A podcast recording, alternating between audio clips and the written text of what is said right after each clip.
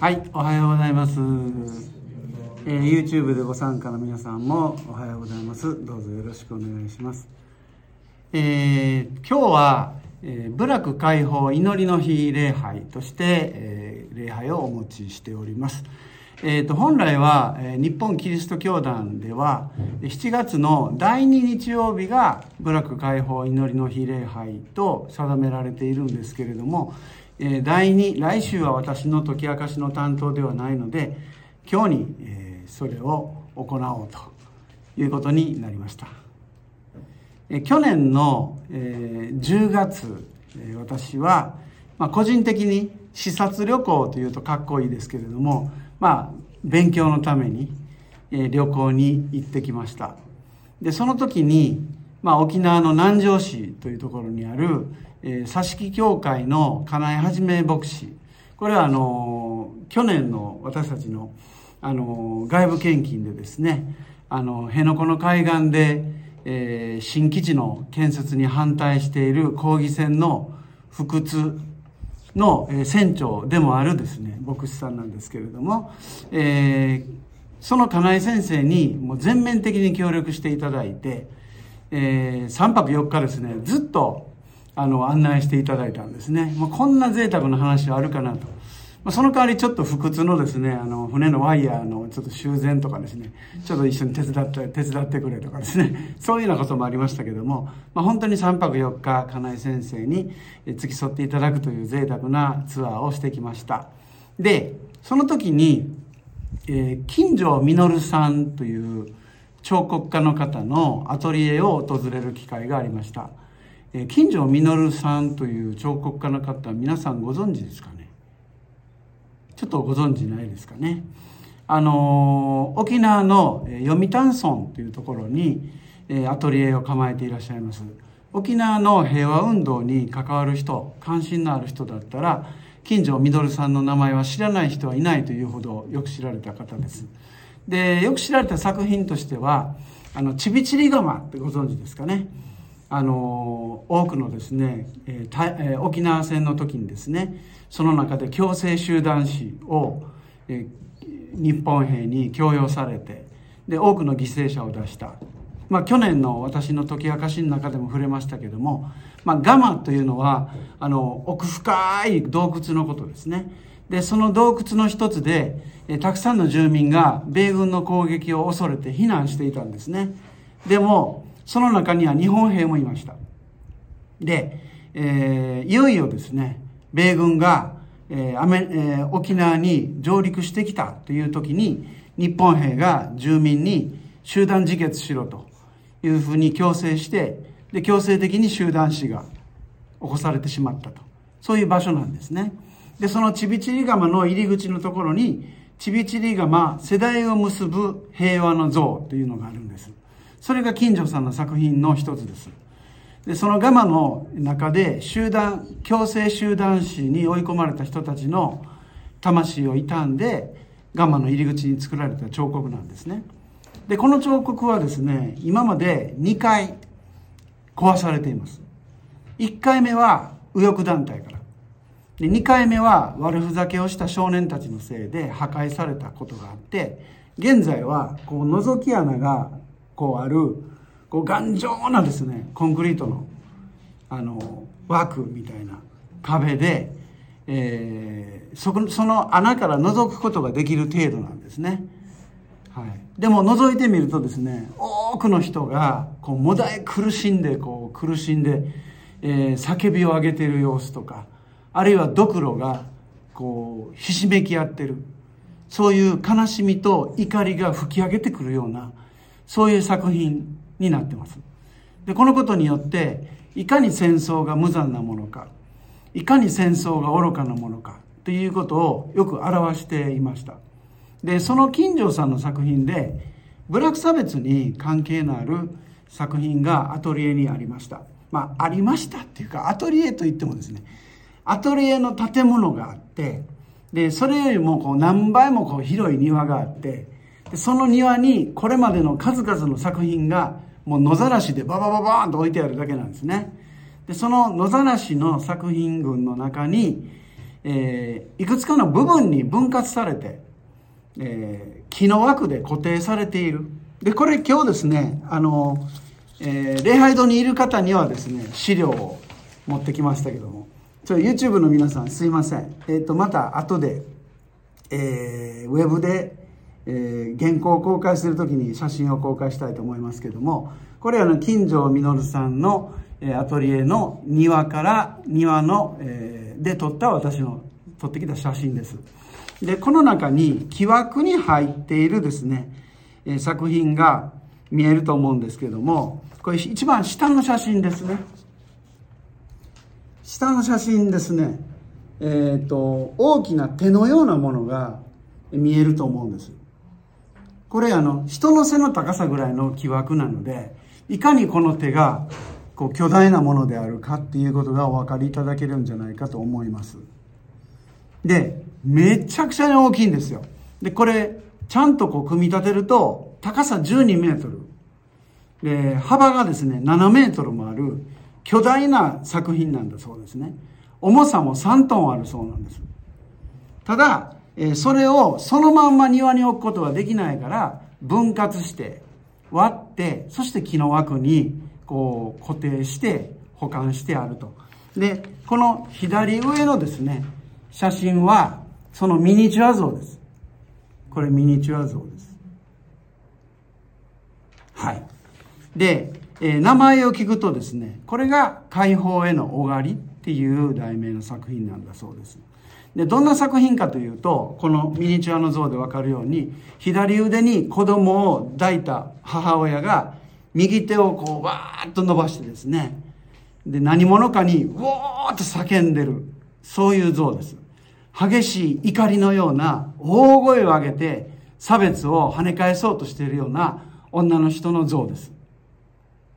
でこの解放へのおがりのおがりっていうのはこれ大阪市の住吉区の言葉で叫びというような意味があるそうです。つまり解放への叫び。でも地元の言葉を使って解放へのおがり。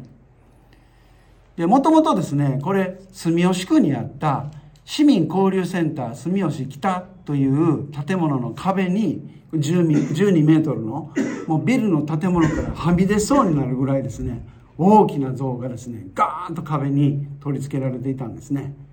でこれあの住吉のブラック解放運動の象徴として取り付けられた巨大彫刻だったそうです。でこれあのもともとですね、えーと、この住吉、えー、市民交流センター住吉というのは、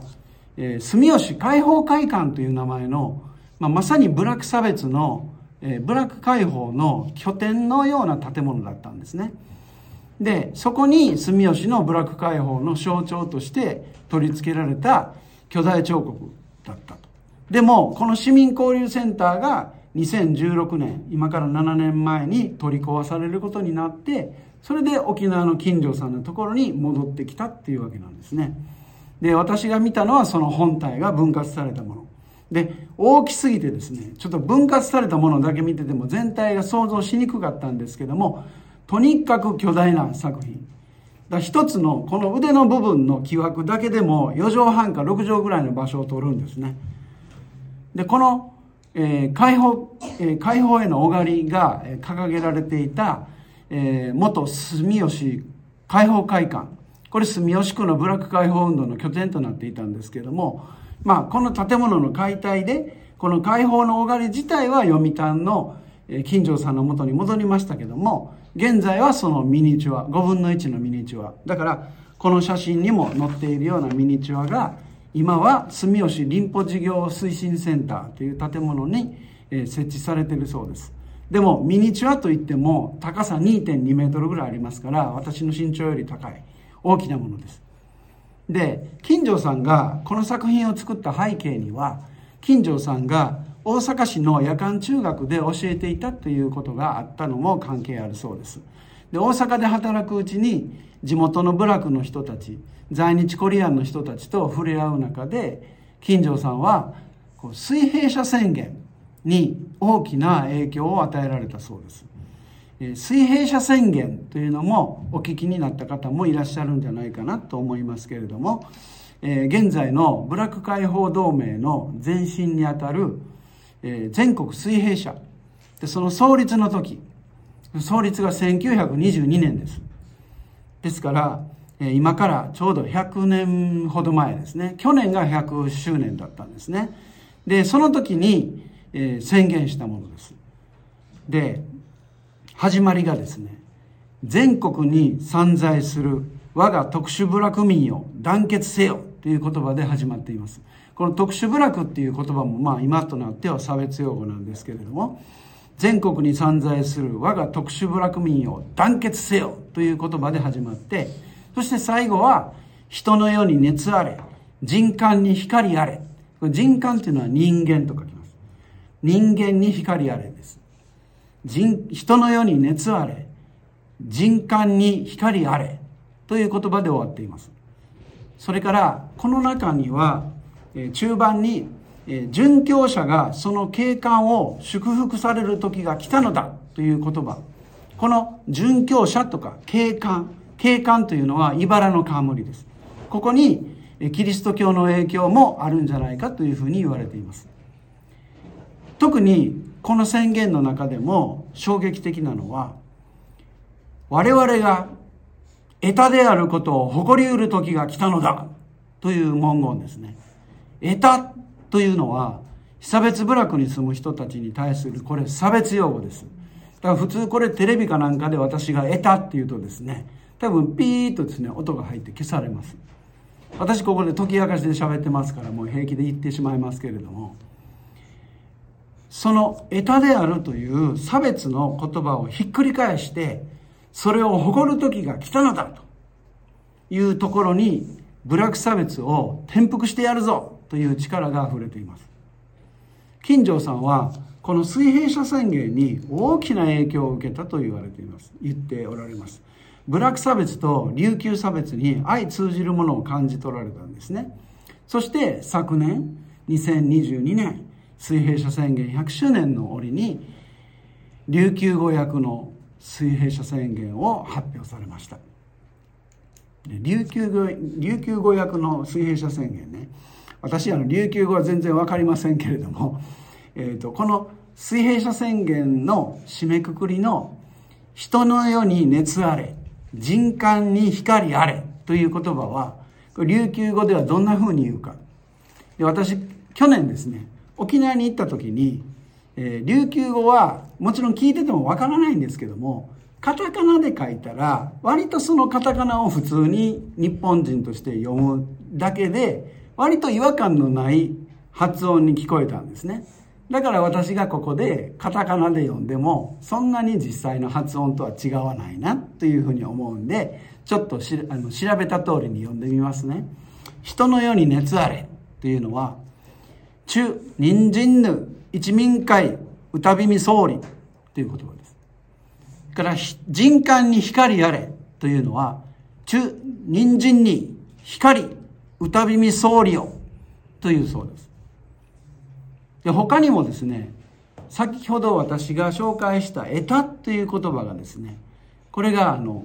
日本語ですけども「土人」というですね言葉に訳されているそうです。土人も差別用語です。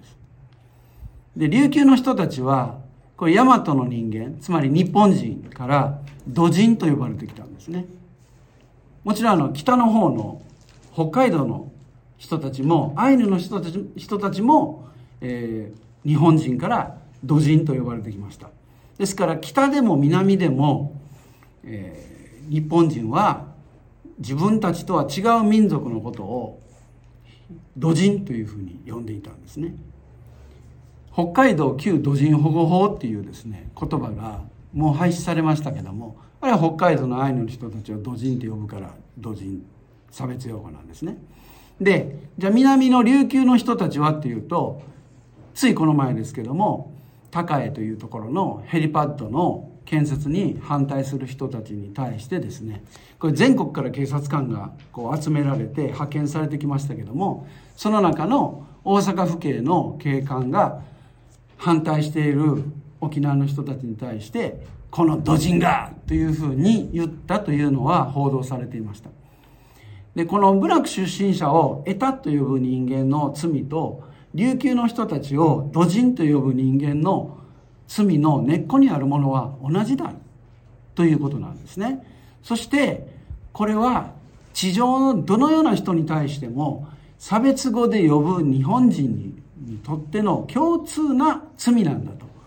自分以外の民族を土人と呼ぶそういう日本人の罪があるんだということ。それが金城さんの水平宣言が訴えているもの。であることを覚えておきたいなと思うんです。でこのような差別に対して金城さんは彫刻でも言葉でも差別からの解放に向けておがりを上げていると言えるんじゃないでしょうか。部落差別とともに琉球差別に対して大和の人間におがりを上げている。ぶつけてるんですね。大和の人間は自分たちがおがりを向けられている側なんだという自覚が必要なんじゃないかなというふうに思います。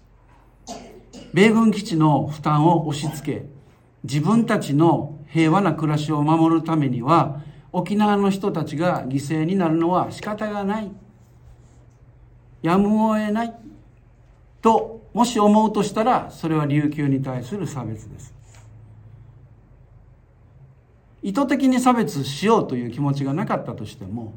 差別の社会の構造が差別になっている時があります。個々人の人間が差別したいとは思っていないと思うんです。けれども社会の構造自体が差別になってしまっているということがあるんですね。これ構造的差別って言いますけれどもこう問題に無関心に暮らしているということはこの構造的差別を放置しているという意味でこの構造的差別に加担しているといういうことができるわけです。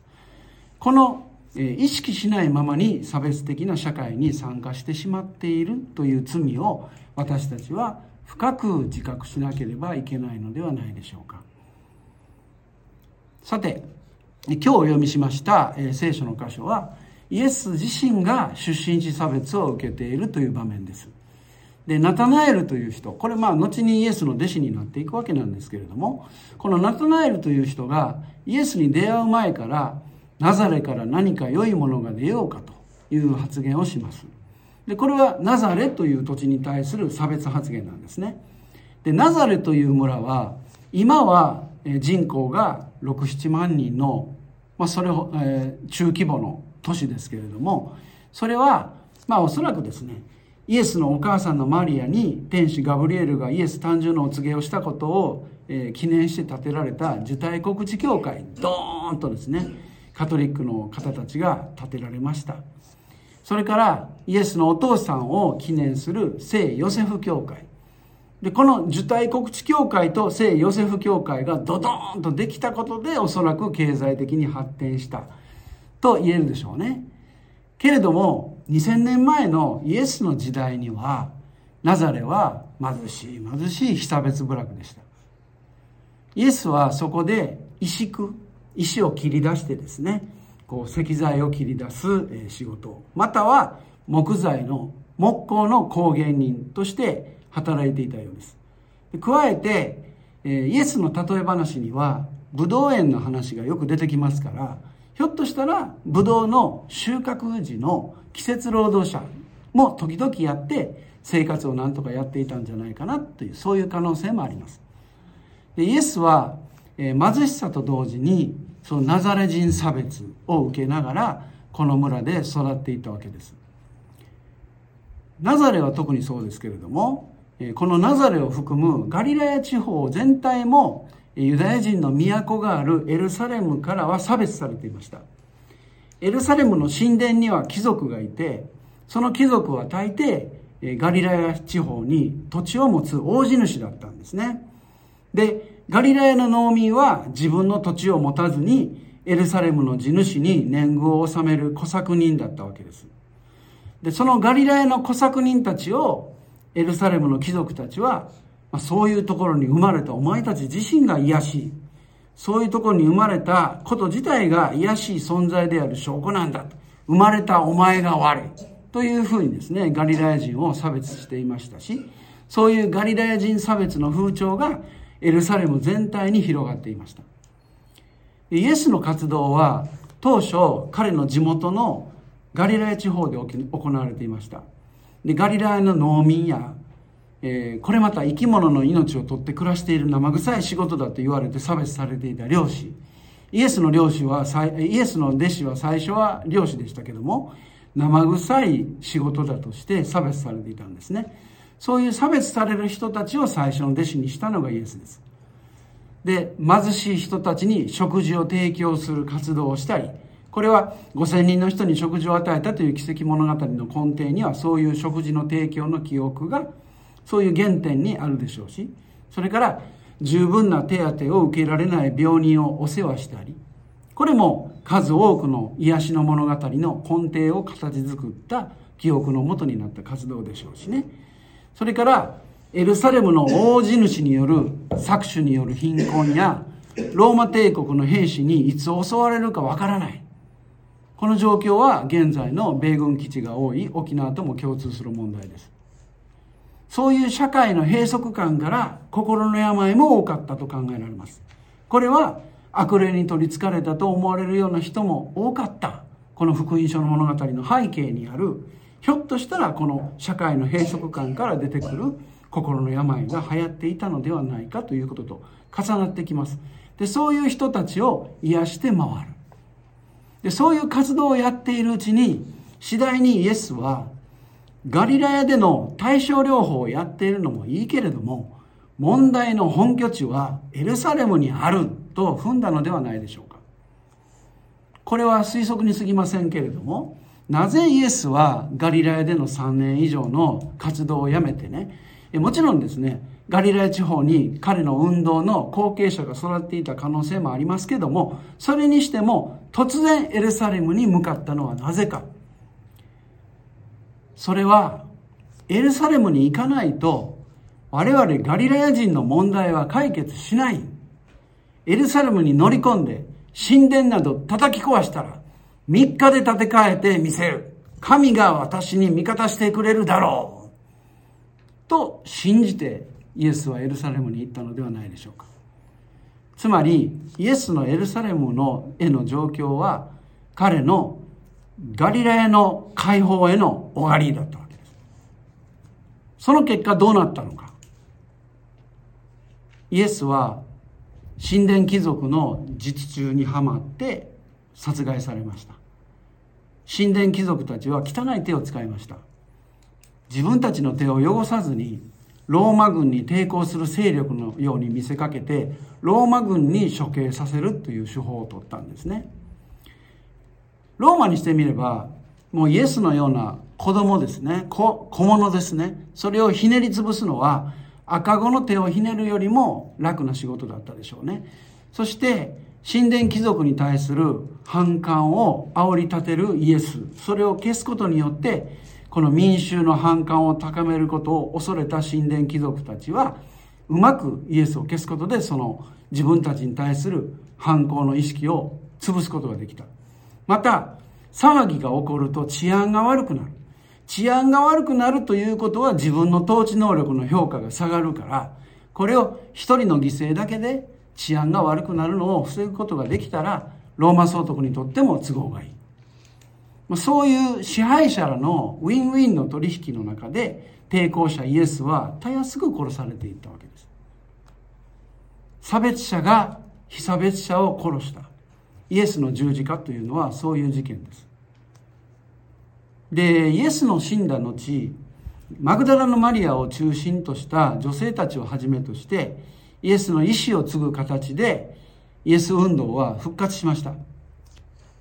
もちろんペトロら男性の弟子たちも自分らなりに自分たちの運動を再開しました。でこれもまた推測なんですけれどもひょっとしたらガリラヤ地方にイエスの後継者たちが残されていてその人たちがイエスの活動を受け継いで展開していった。マグダラのマリアの活動もあった。ペトロたちの活動もあった。でもガリラヤにもイエスの後継者たちがいたのではないか。なぜなら福音書。特に最初の福音書であるマルコには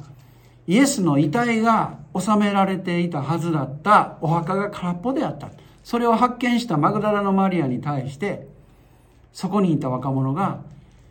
ガリラヤに行けばあの方に会えるよ。と告げているからです。イエスはそこで亡くなった。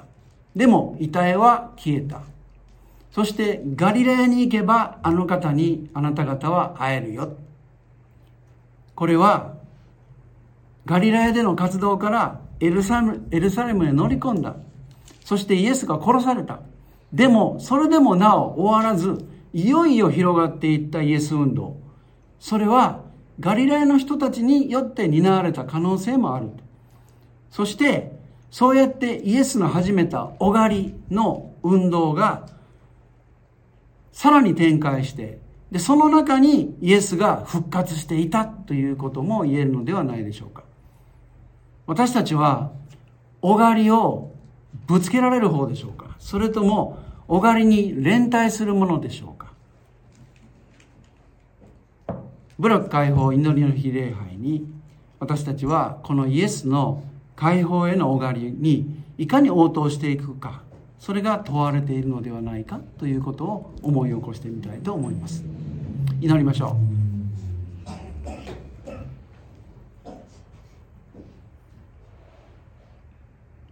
愛する天の神様今日あなたに許されてここに集いまたインターネットを通じてつながりを持ち礼拝を捧げることができますことを心から感謝をいたします。今日私たちは部落解放祈りの日礼拝を持っています。解放へのおがりという言葉を学びました。私たちはこのおがりをぶつけられる側であると同時にそのおがりに連帯するものでもありたいと思います。どうか神様私たちが自分の中にある差別する心を自覚しその尻尾を捉えて少しでも自分の差別する心を自覚することができますように。またそれを反省し二度と差別をしないことを約束できますように。どうか導いてください。差別はなくならない。人間はどうしても差別をしてしまうものだという声があります。そうかもしれません。けれども私たちはその差別が姿を自分から表そうとする時その首根っこを捉えて自分自身を改めていくための技を成していくことができますように。その戦いは終わることがないかもしれませんが諦めずに戦い続けていくことができるように私たちをどうか導いてください。そしていつの日か誰もが差別されないで生きていく良き日が来ますように。どうか神様あなたの御心をこの世の中に実現してください。ここにおられるお一人お一人の思いと合わせてイエス・キリストの皆によってお聞きください。アーメン。それでは分かち合いの時を